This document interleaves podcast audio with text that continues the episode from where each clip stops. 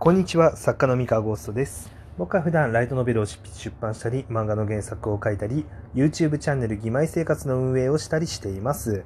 えー本日はテンプレ万能説の否定について話していこうと思います。えーテンプレ万能説っていうのが、まあ、そもそも何かって話なんですけれども、えーまあ、よくですね、えー小説家になろうだったりの、まあ、ウェブ小説で特に言われるんですが、えーまあ、ライトノベルでもちょいちょい、えーそういう話が出たりとかするんですけど、いわゆるそのテンプレ展開っていうものがあると思うんですね。えー例えば異世界ものだったら、えー冒頭、えーうだつの上がらない人生を送ってた主人公がトラックにひかれて、えー転生して、で、女神様からもらった特別なスキルで、まあ、俺杖をしていくだったりとか、えーまあ、これはもう、よくある感じの、あの、転生チートものの、まあ、テンプレであると。で、あるいは、こう、絶大な力を持った魔王が、えー自らを封印して千年後の世界に生き返って、えー劣化した魔法の世界で、なんでこんな劣化してんだって言いながら、こう活躍していくっていう。まあ、これもまあ、現地で転生して、まあ、俺杖をしていくっていう、まあ、テンプレだったりとか、まあ、他にも、あの、女性、女性向けのね、えーテンプレとかね、あの、乙女ゲームの悪役令嬢に転生してるみたいな。感じだったりとか、はい。まあ、他にもね、まあ、世の中にあのよくよくテンプレって呼ばれるあの、まあ、展開がありまして、で、えこういうね、あのテンプレ展開に関して、えーまあ、批判的な意見もあれば、まあ、一方で、いやいやいや、あのーこれが面白いんだと。あのー長年の、えー歴史、歴史をね、え積み重ねてきた、え積み重ねてみんなこれが好きだよねっていうのが分かってきた、まあ、いわゆる手法の一一個なんだと。こう、まあ、ハリウッドの映画の、えー脚本術みたいなものも、こういうことをやったら面白くなりますよねっていうのは、結構論理立ててね、え整理されてたりするわけですよ。体系立ててね。で、それと同じで、テンプレ展開っていうのも、先人が積み上げてきた知恵、あの、もうこの展開受けるよねっていう知恵を、まあ再現してるわけだから、まあ要はその脚本術に近いものがあると。で、そのユーザー、その側のね、その読者側の負担も減らすことができるし、あの、テンプレ展開っていうのは、まあ素晴らしい発明なの、発明なんだと。うん。まあそういう論もあるんですよね。で、あの、実際そういう面はあると思いつつ、ちょっとね、最近、あの、僕がこのテンプレ万能説に関して、いや、そんなことないなって思ってることが、まあ、あるので、まあ、それについてのちょっと話をしたいなって思ってます。で、これはですね、まあ、テンプレ万能説っていうよりかは、あの、いわゆる、あの、ウェブ小説とかのテンプレ展開だけではなくね、ライトノベルとかのテンプレ展開だけではなく、えーハリウッドの脚本術だったりとか、えーまあ、要は神話の法則って呼ばれるような、まあ、面白い物語構造ってこうだよねって呼ばれてるような一般的な技術っていうものがあるんですけれども、えっ、と、これが、これら全部がね、あのー全くこう、なんだろう、正しいわけではないかもしれないっていう、あの、説をちょっと話していこうと思います。で、えっ、と、ツイッターでもね、あの、先日、ちょっとね、あの、触れたんですよ。その話をね。で、まあ僕のツイッターをつぶさにね、追ってくれてる人だったら、もしかしたら読んだことあるかもしれないんですけれども、えっと、まあ何かっていうと、まあ、僕、最近ちょっと長期連載を複数持つようになってですね、あの、今、自称 F ランクがもう11巻？次が11かな？そう。で、出てて、で、妹座も、えー次7巻発売ですね、3月に。で、まあ、ほぼ確実に、あの、妹座も、えー10巻以上の長期シリーズになるんですよ。で、まあそうなってくると、まあ自称 F ランクと妹座が長期シリーズになってて、で、ありがたいことに義妹生活シリーズも、えー人気になりそうなんですね。まあ、1巻出して、まあ、ものすごく売れてて、2巻の予約状況も悪くないので、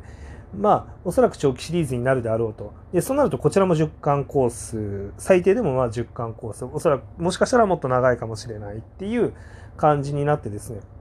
ちょっと長期シリーズの作品が増えてきたんですね。で、他にも漫画も、あの、失業賢者シリーズが、まあ幸いなことに、あの、現在3巻まで出てるんですけれども、まあ、これも売り上げ順調ですので、まあ、こうなってくると、まあ、長期シリーズがたくさんある状態なんですけれども、で、こうなんかね、そのいわゆる文庫本で10巻以上になる長期シリーズを複数抱えるようになってきてですね、まあ、今までその僕が結構知らなかったというか、あの初めて体感する感覚っていうのがあって、で、それは何かっていうとですね、その、ハリウッドの脚本術だったりとか、まあ、神話の法則だったりとかっていう、まあ、いわゆる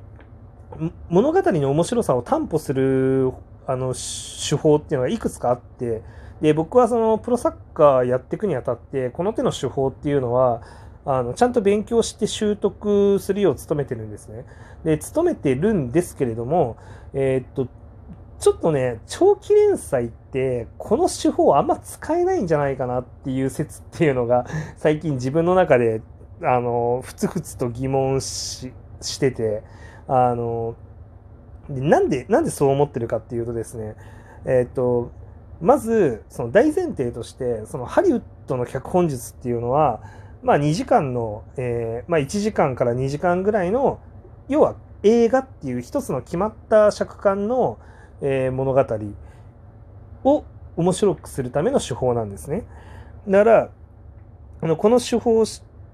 ていうのをしっかり身につけていれば1時間から2時間で座席に、ね、お客さんを縛り付けてあの無理やり見せるっていうことにおいて、まあ、最適な、え手法になっていると。うん、で、えー、っとですね、神話の法則っていうものに関しても、ま、いわゆるその歴史上の神話だったりおとぎ話だったりっていう要は現代に残るまで脈々と受け継がれているような、まあ、優れた物語強度の強い物語っていうのが、まあ、いくつか存在してですねで、まあ、それらって、まあ、すごいよねって言われてるの、言われてて、もちろん、あの、あの神話ってこここんなに生き残ってるってことは、もうよほど面白い、よほど人間の本質に、えー、近しいものがあると。うんまあ、そういうふうに言われててですね、その神話の構造っていうのを分解した、え、手法っていうのも、まあ、あるわけですよ、シナリオの手法として。なんですが、で、これもやっぱり、あの、実際のその神話とか、えー、おとぎ話とかっていうのを、えー、ちゃんと読んでみればわかると思うんですけど、言うてそんな長くないんですよね。その、小説にして、ね、10巻以上みたいな、そういう大長編ってあんまりないんですよ。で、えー、っとですね、そもそも、えー、大長編って試行回数が少ないんですね。やっぱり、あのー、数少ないヒット作品だけが、まあ、大長編シリーズになるので、その大長編シリーズっていうのはどうやったら一番面白い形になるのかっていうのは、そんなにね、研究し尽くされてる分野じゃないはずなんですよ。で、あの、研究する側も大長編世の中にある、まあ、ものすごい冊数出てる本を全シリーズ全巻ちゃんと読んでちゃんと分析するって相当な労力なので多分ほとんどの人ができてないと思うんですよね。でできてたとしても、まあ、本当に1人とか2人とかあの少ない人なので、えっと、その少ない人しかいない研究成果その人の意見っていうのはなんか個人的な感想の域をあんまり出ないんですよ。で、そうなってきたときに、じゃその超長編、その、まあ、最低でも文庫本10巻以上の、えー、ボリュームの作品を、最も面白くするノウハウを、ちゃんと客観的に分析して導き出した人っていうのは多分まだいないんですよね。で、まあ、要は難しいと。で、じゃあ、またここでテンプレの話に戻るんですけど、いわゆるそのテンプレ展開っていうものが、えー読者を楽しませるために最適であるっていうロジックなんですけど、これもやっぱり多分正し書きがつくんですよね。あの、序盤においてはっていう多分正し書きがついてあのある程度の規模感までを楽しませるためのあくまでメソッドかなって思いますそのなんかテンプレ展開って呼ばれるものは。でえっとなので序盤は面白いんだけどなんかどんどん面白くなくなっていくっていう感想がつく、えー、いわゆる冒頭がテンプレの作品っていうのはたくさんあってです。あの要はそのテンプレ展開っていうのを踏襲したからじゃあ絶対面白くなるかって言ったらその長期で見てった時にはなんかどんどん落ちていくってまあこれはもちろんどんな作品にもいずれ飽きが来るっていう、まあ、問題があるのであのそれはしょうがないことではあるんですけど、まあ、でもなんだろうな、まあ、要はそのものすごく長い目で見た時超長期的にあのしっかりお客さんを楽しませ続けるにはどうすればいいのっていうのが、まあ、テンプレのそのロジックメソッドだけでは、まあ、拾いきれてないはずなんですね。でなのでこうまあ、テンプレ万能説っていうのは、まあ、正し書きで、まあ、序盤に限るっていう、あの、正し書きが、まあ、きっとつくんだろうなって思ってます。で、まあ、それ以上お客さんを引っ張っていく、なんか蝶々編にしていくときに、まあ、何が必要なのかっていうのは、またね、あの、なんか別のメソッドが必要になってきそうで、で、それがなんか、えっと、序盤は今のままのロジックで本当にいいのか、えー、どうかっていうのも、